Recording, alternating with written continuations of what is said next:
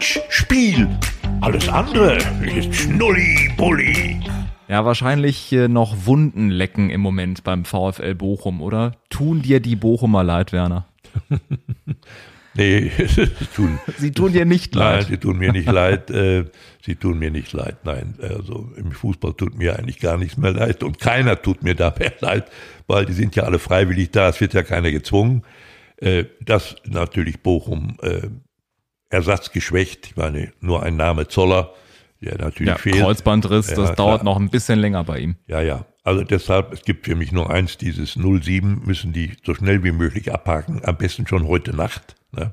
Sich daran jetzt aufzugeilen und nach Fehlern zu suchen, bringt überhaupt nichts. Die müssen jetzt sich konzentrieren auf die nächsten Nummern, vor allen Dingen auf solche Nummern, wo sie eine Aussicht haben, Punkte zu machen. Das ist jetzt ganz, ganz entscheidend und äh, es ist halt so. Ich meine, es hat ja gar nicht so schlecht angefangen, ne? aber wieder mal der Beweis, wenn diese bayerische Fußballmaschine einmal richtig ans Laufen kommt. Genau, wenn die richtig Fahrt aufnimmt, hast du gar keine Chance und dann kannst du eben so untergehen und dann 0 zu 7 nach Hause fahren. Ähm, und die kriegen natürlich auch so ein bisschen Kleingeld dafür und müssen das Ding abhaken und es gibt da noch so viele andere Spiele in der Liga, Ja, ja. wo man äh, die Chance aufrechterhalten kann, in der Liga zu bleiben. Ja, da, daran, müssen, daran müssen die jetzt arbeiten. Das ist alles. Ne? In diesem Sinne, wir legen direkt los, Werner, mit Folge 8. Mit dabei der Mann, der auf die Frage Schalke oder Dortmund mit VfL Bochum antwortet. Der Wortakrobat, der Wortneuschöpfer, der Mann, der das Phantomtor von Thomas Helmer als allererster entlarvt hat. Sein Lebensmotto, tief im Westen, wo die Sonne verstaubt. Wer wohnt schon in Düsseldorf? Mit der Startnummer 1, Werner Hansch. Ja, hallo, ich freue mich.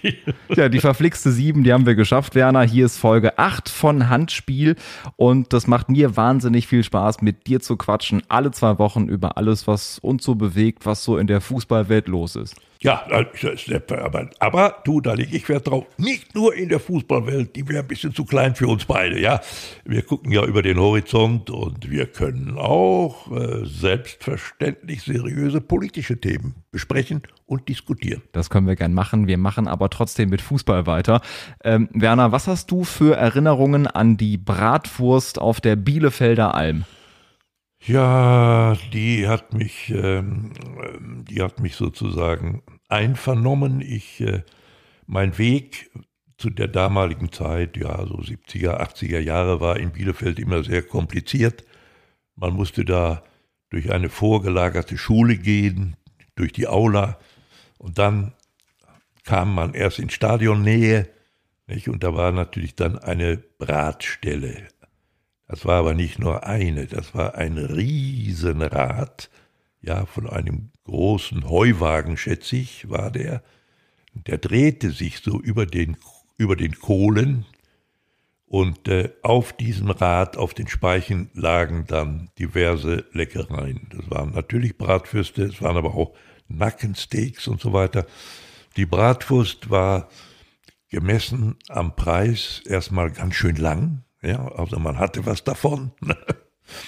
Und äh, sie war außerordentlich lecker. Ja, ich nehme an, äh, das war das Endprodukt von naturhaft gehaltenen westfälischen Schweinen. Ja, Das hat man dann sicherlich rausgeschmeckt. Ach ja, nein, äh, es waren am Ende, äh, ich, ich glaube, einer hat gar nicht gereicht bei mir. Ich brauchte schon zwei. ja, ja. Und deswegen hat es die Bielefelder Bratwurst auch mindestens einmal in einen Nachbericht von dir geschafft. Unter anderem zweiter Spieltag der Saison 1996, 97. Mein Gott, was bist du tief gestiegen. Pass auf, jetzt wird's noch besser. Sobotzi, Scharping läuft in Stellung, lässt Reb austanzen. Hoptei grätscht ins Leere und es steht 0 zu 1 in der 45. Minute. Jens Scharping.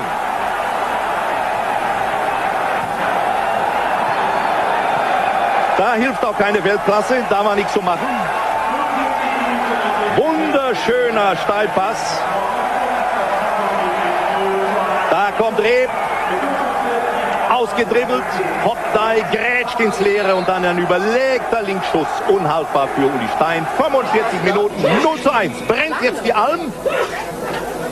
Nein, Sie lachen mich an. Und ich muss Ihnen sagen, ich habe ein persönlich gutes Verhältnis seit Jahren zu den Bielefelder Bratwürsten, aber unter uns, sie sind auch nicht mehr das, was sie mal und da bricht dieses historische Zeitdokument ab. Sie sind auch nicht mehr das, was sie einmal waren, hast du gesagt. Woran lag das? Tja, weiß der Kuckuck, ich habe mir vielleicht, äh, vielleicht auf die Zunge gebissen. Ich war irgendwann. Äh, nein, also die Bratwurst, die war bis zum Schluss äh, eigentlich immer für mich ein Anziehungspunkt, nach Bielefeld zu fahren, muss ich sagen. So ein Stück Zusatzmotivation. Ja. Der Fußball war ja nicht immer so wie eine leckere Bratwurst in Bielefeld. Das kann man durchaus unterschreiben. 1 zu 0, Jens Scharping, Bielefeld äh, gegen St. Pauli damals, zweiter Spieltag 96, 97 und da haben es die Bratwürste in diesen Bericht geschafft. Ja, Werner, ähm, vor wenigen Tagen kam dein Buch raus, Einmal Hölle und zurück, mein brutaler Absturz in die Spielsucht. Ähm, ist erschienen, 11,90 Euro, überall, wo es äh, gute Bücher gibt. Und ähm, ich muss auch sagen, ich habe das Buch äh, quasi aufgesogen und Seite für Seite äh, zieht einen das schon in einen Bann und man kann da gar nicht mehr loslassen, wenn man ähm, eben diese sehr bewegende Geschichte liest. Ähm, was war dein erster Eindruck? Das Buch hat Hermann Beckfeld geschrieben, als du das quasi schwarz auf weiß gelesen hast, deine eigene Lebensgeschichte. Was hast du da für ein Gefühl gehabt? Also ich sage dir ehrlich, ich habe es eigentlich jetzt nicht mehr gelesen. Ja, ich habe es nicht mehr gelesen, weil ähm, wir haben natürlich schon eine gewisse Zeit, so insgesamt ein halbes Jahr haben wir in dem Ding gearbeitet. Also Hermann Beckfeld ist mir aufgefallen ähm, durch unsere langjährige Beziehung. Er war ja 20 Jahre lang Chefredakteur einer großen westfälischen Zeitung hier in Dortmund, Ruhrnachrichten. Mhm. Und äh, Seit der Zeit waren wir zumindest auch bekannt. Und ich habe ihn als Schreiber sehr geschätzt. Ja, ist ein genialer Schreiber, auch mit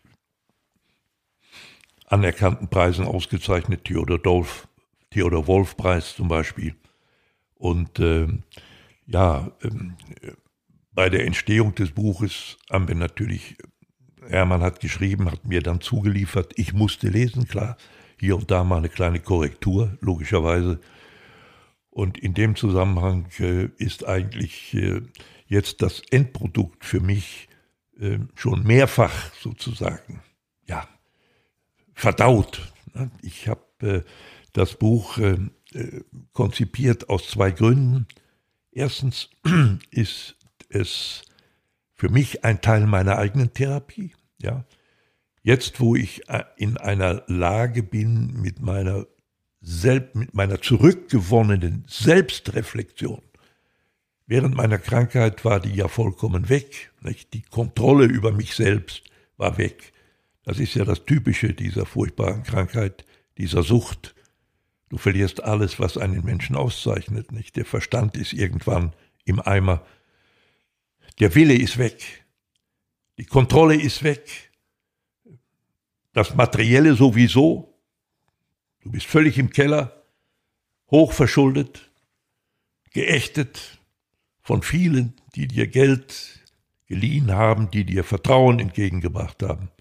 Menschen, die du alle enttäuscht hast. Und äh, ja, diese Geschichte ist ganz, ganz furchtbar. Es ist eine Krankheit, eine, eine pathologische Krankheit, die ja auch anerkannt ist als solche. Nicht? Also wenn man in diesem Zustand gelandet ist, im Zustand äh, der pathologischen Wettsucht, dann wirst du auch von Krankenkassen unterstützt. Das heißt, äh, du kriegst dann einen Aufenthalt in bestimmten Kliniken, in Sanatorien, mhm. wo man, wo Fachleute natürlich sich mit dieser Krankheit beschäftigen. Es dauert eine Weile. Das geht nicht in drei Monaten. Und äh, wichtig ist es auch, dass man die professionelle Therapie kombiniert noch mit einer Teilnahme bei Selbsthilfegruppen und so. Ist alles sehr hilfreich. Also, das alles habe ich in der Entstehung dieses Buches noch einmal aus einer zurückgewonnenen Kontrolle meines Verstandes nochmal wieder reflektiert. Insofern ist das wirklich ein Teil meiner eigenen Therapie, aber es ist etwas weitaus darüber hinausgehendes. Ja, ich mhm. möchte oder ich verbinde mit diesem Buch auch eine präventive Absicht. Ich möchte Menschen, die es mit dieser Krankheit zu tun haben, wachrütteln. Ich möchte sie aufrütteln und möchte eigentlich dazu auffordern, hört auf, macht Schluss. Denn kurz hinter euch lauert die Hölle. Da war ich. Und ich weiß, wie es da aussieht. Mhm. Ja.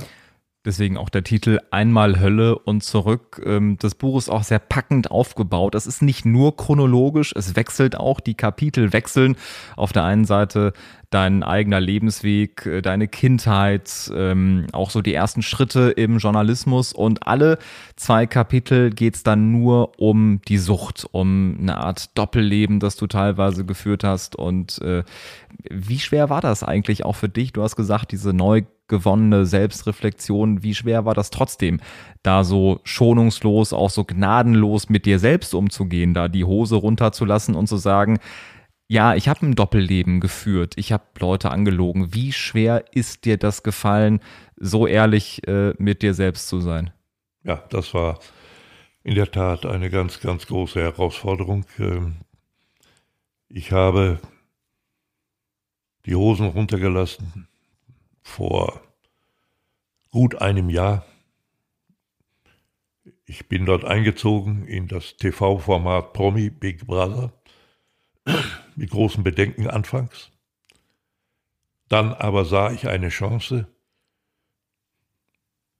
etwas dabei zu gewinnen, was ich dann wieder einsetzen konnte für die Schuldenregulierung. Es war schon ungewöhnlich, mit 81 Jahren überhaupt in so ein Projekt aufgenommen zu werden – weil damit ja gesundheitliche Risiko verbunden waren. Man musste ja eine Menge von Prüfungen, also praktischer Art, also sportlicher Art sozusagen, aber auch psychologischer Art äh, zu bestehen. Na klar. Und äh, dass mir das die Produktionsfirma Endemol zugetraut hat am Ende in diesem Alter, dafür muss ich immer noch dankbar sein. Und dass ich dann am Ende sogar gewonnen habe, das war ja überhaupt nicht voraussehbar. Ich habe es bis zum allerletzten Moment, als wir nur noch zu zweit waren und die Entscheidung, wer gewinnen würde, zwischen Michael und mir lag. Du kannst dir nicht vorstellen.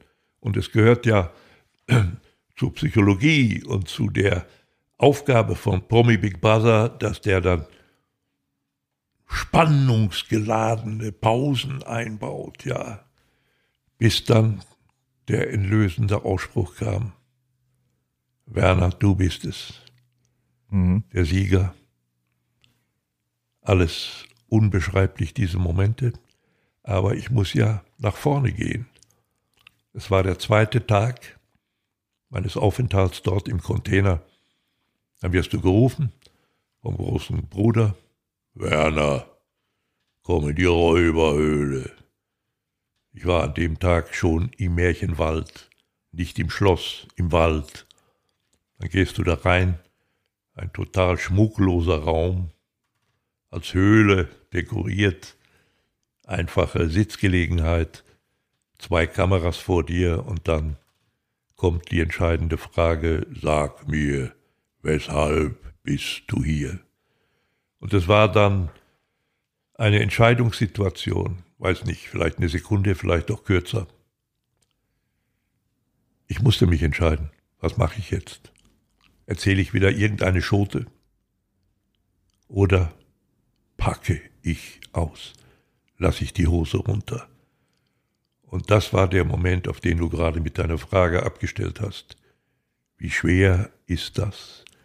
Du siehst plötzlich eine riesig hohe Mauer vor dir.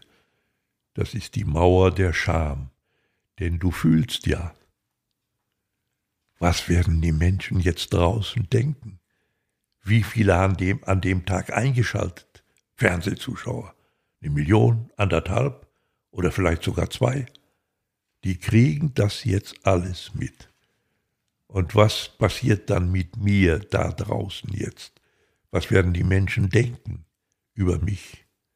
Menschen, denen ich, weiß ich nicht, über 25 Jahre doch ein relativ positives Bild vom Reporter Hansch vermittelt habe. Was werden die jetzt denken? Ne? Das ist so schwer. Aber irgendwie habe ich dann die Kraft gefunden, weiß der Kuckuck woher. Ich habe gedacht, nein, jetzt muss es raus. Jetzt muss es raus und ich habe dann meine Geschichte erzählt. Es muss auch wohl dramaturgisch sehr bewegend gewesen sein, denn äh, ich habe sicherlich einige Tränen äh, verheult, die mir dann gekommen sind, die konnte ich gar nicht unterdrücken und ich wollte es dann am Ende nicht mehr und ja, dann war es raus. Und meine Mitbewohner dort, die haben das ja nicht mitgekriegt, weil die konnten ja nicht hören, was ich in dem Sprechzimmer erzähle, in der Räuberhöhle. Aber die haben mir angemerkt, dass etwas ganz Dramatisches passiert sein muss. Ich bin dann raus und habe es dann auch nach einer kurzen Pause in einem bestimmten Kreis dann einfach erzählt. Und äh, ich war sehr, sehr angenehm berührt davon, mit welcher Empathie, unterschiedlich, am meisten von Icke, habe ich sofort gespürt.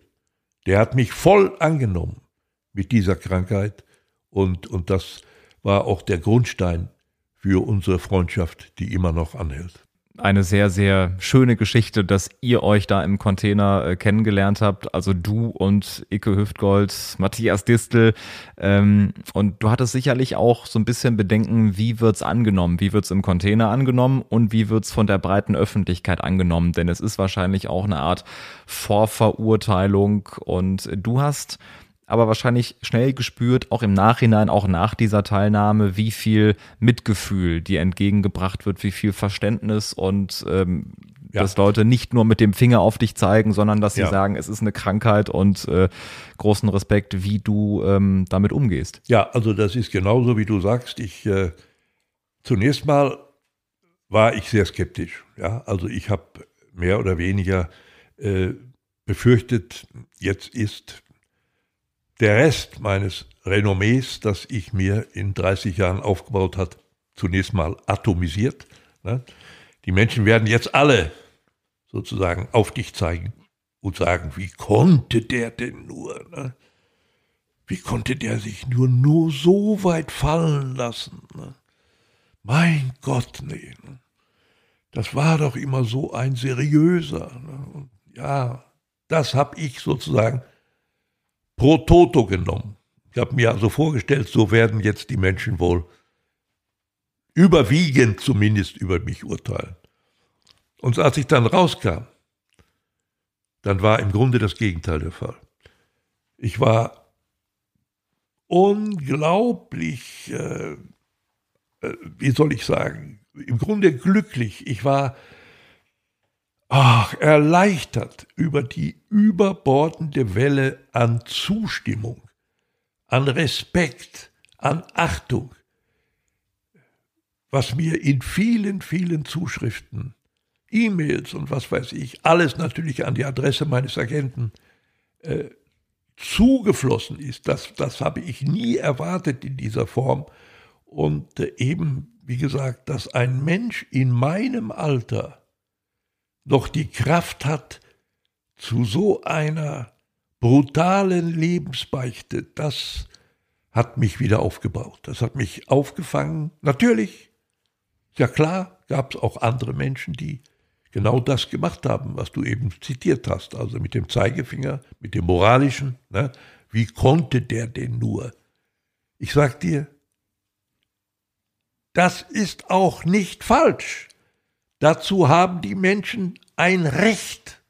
Ja, weil das war doch furchtbar, was ich angerichtet habe. Ja, äh, also nicht nur im materiellen Bereich, sondern eben auch im Zerstören von Vertrauen durch die Lügen, durch die erfundenen Geschichten und so weiter. Das war alles total furchtbar. Aber äh, äh, deshalb haben auch Menschen das Recht auf mich. Das muss ich ertragen. Und das ertrage ich auch. Ich kann es ja nicht mehr ändern. Kannst mhm. ja nicht zurücknehmen. So. Aber auf der anderen Seite dieses überbordende äh, Zeugnis von, von Anerkennung, Respekt und Achtung, das hat mich weitgehend in meiner späteren Entwicklung, nachdem ich dort raus war, aus dem Container wieder aufgefangen. Ja, mhm. bis heute.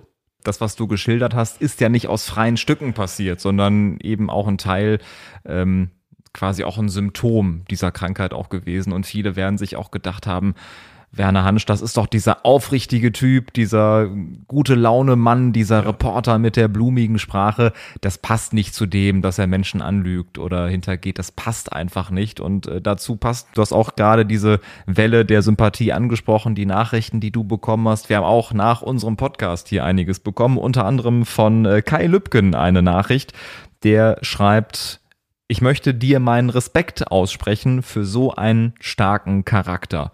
Und das passt doch dazu, dass Menschen das honorieren und merken, so ähm, die Art und Weise, wie du damit umgehst, verdient auch Respekt. Ja, das ist, äh, das ist ausgesprochen so. Ich, äh, ich hatte eben, wie gesagt, äh, keine, keine Chance, mich anders zu verhalten. Im Grunde war dieser Sekundenmoment dort in der Räuberhöhle beim Promi Big Brother ein ganz entscheidender Moment für mich selbst, nicht? Ich habe ja versucht, äh, intensiv mit dem Geld, was ich da gewonnen habe, das war ja insgesamt schon ein beträchtlicher Geldbetrag, äh, von dem habe ich ja nur 89 Cent, ich persönlich, die sind einfach übrig geblieben. Ne? Ja, als das Konto dann geschlossen werden musste, Richtig, ist das genau. übrig geblieben. Das, die das Steuernkonto ne, bei meinem mhm. Steuerberater und Anwalt Volker Heimeshoff in Gelsenkirchen, der hat das alles für mich reguliert, Schuldenregulierung. Es hat noch nicht einmal ausgereicht, das möchte ich hier nochmal ganz deutlich sagen. Ich muss noch ein bisschen ackern, um alle Löcher zu schließen. Aber ich ja. bin, schon, bin schon doch relativ weit und äh, Nein, es ist alles gut gelaufen seitdem. Und wie gesagt, etwas zurückgeben, ja. Ich möchte meine Erfahrung zurückgeben mit dieser Krankheit und diese eben präventiv einsetzen. Ja, vor allen Dingen bei jungen Menschen, die mir sehr am Herzen liegen. Nicht? Jetzt in der Phase der Pandemie, nicht? die waren doch überall geschädigt, die durften sich nicht mehr treffen, über weite Strecken, die durften keinen Sport mehr machen. Nicht? Aber ein Handy haben die alle. Ne? Das heißt, die Versuchung, da plötzlich irgendwo tätig zu werden, bei diesen, bei diesen verfluchten Angeboten, die es da gibt, ne? äh, wo sich immer wieder die Blutsauger melden mit, mit ihren Spielen und so weiter. Ne? Spiele für 10, nee, Spiele für 50. Spiele 10, aber Spiele für 50. Das sind die Log-Angebote vom Teufel. Ne? Ja, die Versuchung ist natürlich riesengroß.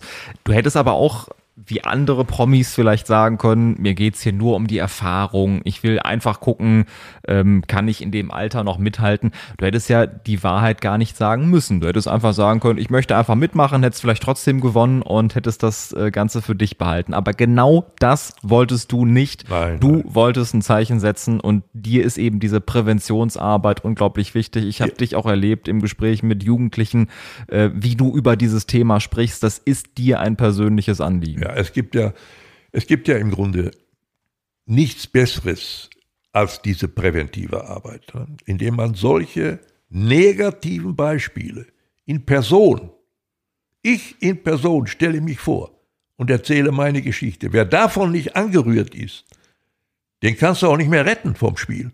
Ja, das ist so. Der ist wahrscheinlich verloren. Ne? Und äh, aber auch Erwachsene äh, kann ich noch wachrütteln. Ich habe es ja erlebt, ich war vor gut vier Wochen mal in einer großen Suchtklinik in der Nähe von Karlsruhe. Äh, der größte Saal des Hauses war vollkommen belegt, da passte kein Stuhl mehr rein. Und vor diesen, auch einige Frauen dabei übrigens, das ist also kein Thema, was jetzt nur Männer angeht, ne? auch Frauen haben es mit Spielsucht zu tun, erstaunlich dramatisch oft. Und äh, ja, ich habe da gestanden, ohne ein Blatt Papier. Ich habe meine Geschichte erzählt und es war unglaublich, wie ich es geschafft habe, diese Menschen zu fesseln, zu packen mit dieser Thematik. Und am Ende habe ich gesagt, hört auf, macht Schluss, kehrt um. Ihr habt keine Chance. Keiner, der Glücksspiele macht, hat eine Chance. Ihr geht unter. Schaut mich an. Ich war ganz unten. Und ich habe es durch mehrere glückliche Zufälle vielleicht geschafft, rauszukommen. Und ihr schafft es auch, aber ihr müsst es wollen. Es war Totenstille im Saal und dann gab es Standing Ovations. Das war ein schönes Erlebnis für mich. Also es ist nie zu spät. Ne? Und äh, die Menschen müssen sich trauen, die müssen sich outen, die, hoffentlich haben sie irgendwo ein, ein familiäres, ein persönliches Umfeld, nicht, wo das gelingt. Ich kriege auch Anrufe von Vätern, die mir von ihren Söhnen berichten, ne, nicht, die dann Kontakt suchen zu mir. Und äh, da sind oft auch tragische Fälle. Das ist ein Fall, eine, eine junge Familie, die Frau gerade in Umständen ne, und der Sohn auch schon sozusagen pathologisch süchtig. Hans, können Sie helfen? Ja, was kann ich helfen? Ich kann nur meine Erfahrung einbringen und appellieren. Ne? Öffnet euch.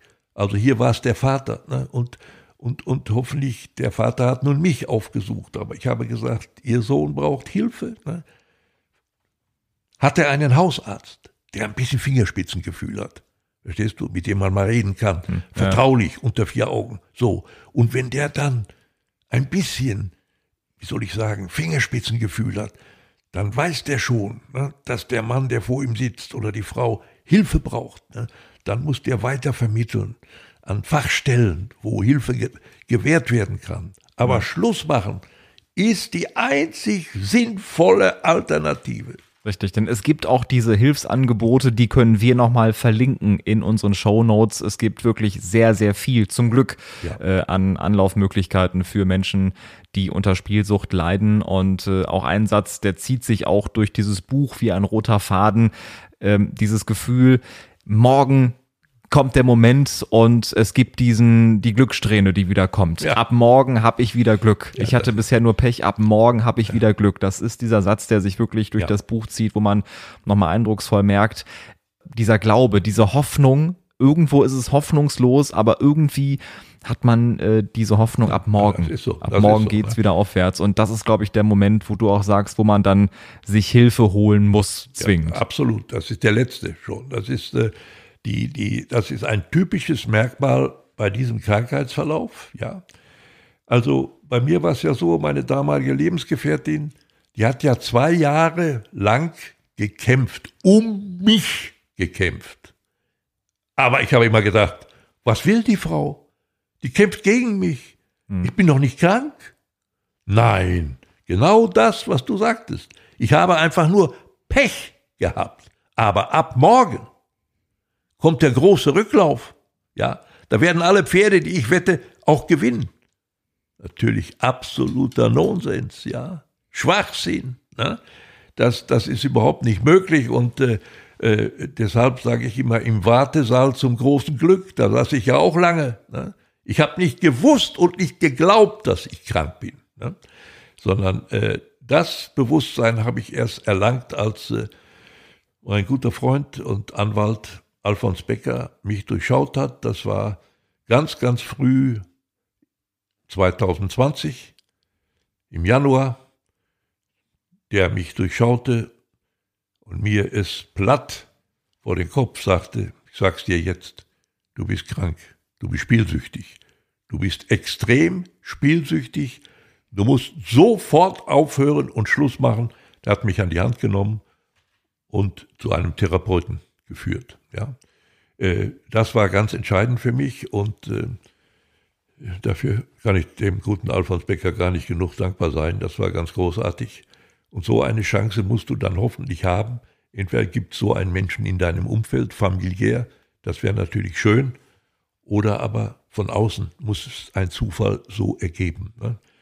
Der Hausarzt wäre für mich dann so eine, so eine erste Adresse, oder aber äh, man ist schon so weit, dass man gleich ähm, eine, einen Kontakt herstellt mit solchen Stellen, die es ja gibt. Ne? äh, Beratungsstellen gegen Spielsucht und so weiter. Genau. Äh, die gibt es ja, äh, da muss man aber schon, da muss man aber schon sehr weit sein mit seiner eigenen Reflexion. Ne? Also der Weg über die Familie oder über einen Bekannten, einen nahestehenden Freund ist zunächst mal der nächstliegende, glaube ich. Mhm. Einmal Hölle und zurück. Mein brutaler Absturz in die Spielsucht von dir, Werner, 11,90 Euro äh, im Buchhandel.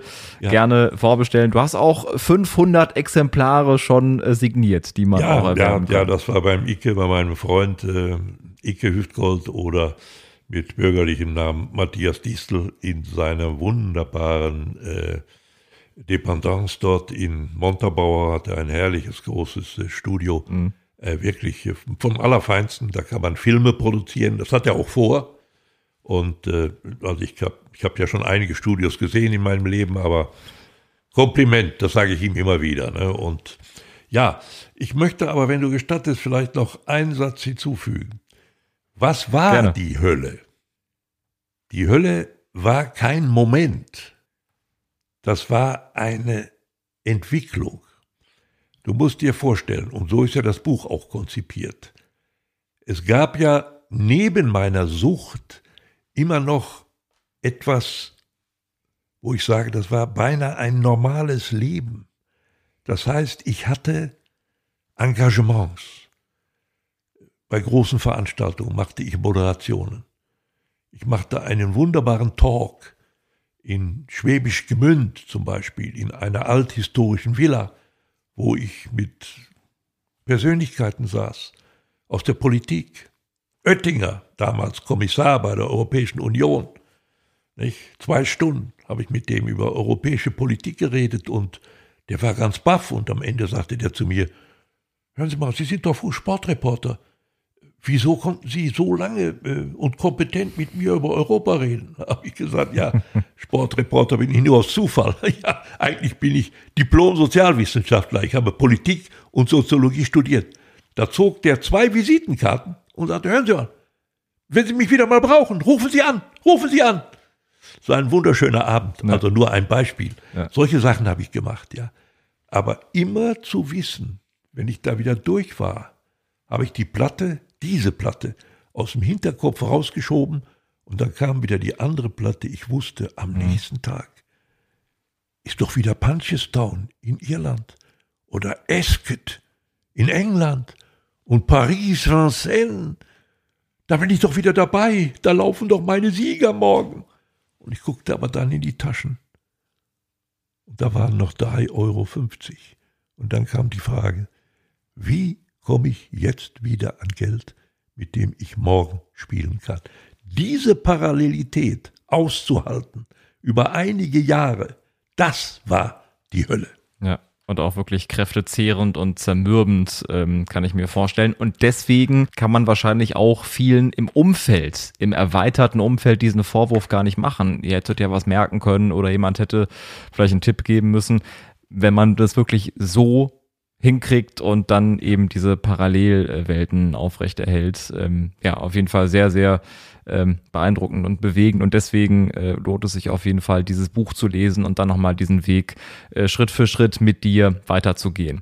Werner, ich habe äh, eine Überraschung ja angekündigt. Ähm, jetzt kommt eine kleine Sprachnachricht eines Menschen, den du 20 Jahre nicht gesehen hast. Mhm. Ich sage nur Stichwort Premiere, Sky und äh, DSF und inzwischen RTL. Wir hören jetzt mal rein. Schönen guten Tag. Hallo lieber Herr Hansch, Thomas Wagner hier. Ich habe ganz prägende Erinnerungen an Sie. A, früher als Sie eine der absoluten Legenden von der Stimme her waren im Radio bei der Konferenz. Und 1993 durfte ich ein Praktikum bei Sat1 machen ich war zwei Wochen in Hamburg in der Zentrale und dann zwei Wochen im Außenstudio in Dortmund. Und da saßen die Kollegen Dirk Froberg, ich glaube Jörg Seveneik und Uwe Bornemeyer. Und an einem großen Schreibtisch thronte Werner Hansch. Und ich durfte bei dieser Legende meine allerersten Schritte im Fernsehen machen, die mich dann irgendwann zu einer Moderation bei Sky selbst Bundesliga und Champions League geführt haben und später zur RTL. Aber ich muss sagen, ich habe alles aufgesogen, was ja dieses nie erreichbare oder so weit wegscheinende Vorbild an Sportjournalismus mir damals mitgegeben hat und vermittelt hat. Unvergessen, wünsche viel Gesundheit und alles Gute aus dem Fußballstadion. Ja, das war, äh, das war sehr angenehm natürlich, ja. Danke an den geschätzten Kollegen Thomas Wagner. Ja, auf jeden Fall. Kompliment, mein Lieber. Nicht? Das, äh, äh, also wenn ich da ein bisschen was bei sagen konnte, dann äh, um Gottes Willen, also nochmal nachträglich. Ne? Glückwunsch, du hast es geschafft, sage ich mal. Ja, ja, damals 1993 im Außenstudio in Dortmund bei dir. Ja, fast. Ähm, das waren dann so seine ersten Gehversuche im Fernsehen. Ja, logisch. Und wir waren ja gerade angefangen, 92, ne? Mit Ramsat 1 Fußball. Genau. genau. Ja, Kompliment. Jetzt ist aber RTL. Genau. Jetzt bei RTL unter anderem auch RTL Nitro unterwegs und auf den großen Plätzen Champions League, Euroleague, Bundesliga natürlich lange, lange Zeit. Ja, ja. Ähm, also das ist natürlich dann auch ein Netzwerk und auch Menschen, die du nach wie vor im Fernsehen siehst, die auch bei dir ihre ersten Schritte gemacht haben. Was ja. ist das für dich für ein Gefühl? Allerhand. Also dann muss ich ja sagen, eines habe ich wenigstens nicht geschafft, diese Jungs habe ich nicht verdorben. Nicht? Die, sind, die sind dann doch äh, ihren eigenen Weg gegangen. Sehr schön zu hören. In zwei Wochen gibt's uns wieder, Werner, mit der neuen Episode von Handspiel. Und bis dahin nicht vergessen, liebe Leute, abonniert uns, teilt unsere Folgen und seid dabei und schreibt uns auch gerne, wenn ihr Fragen habt, wenn ihr Feedback habt und ähm, seid beim nächsten Mal wieder mit dabei. Ihr könnt uns auch fragen, wen ihr wählen sollt am kommenden Sonntag. Ja, auch darauf wüssten wir eine Antwort. Macht's gut.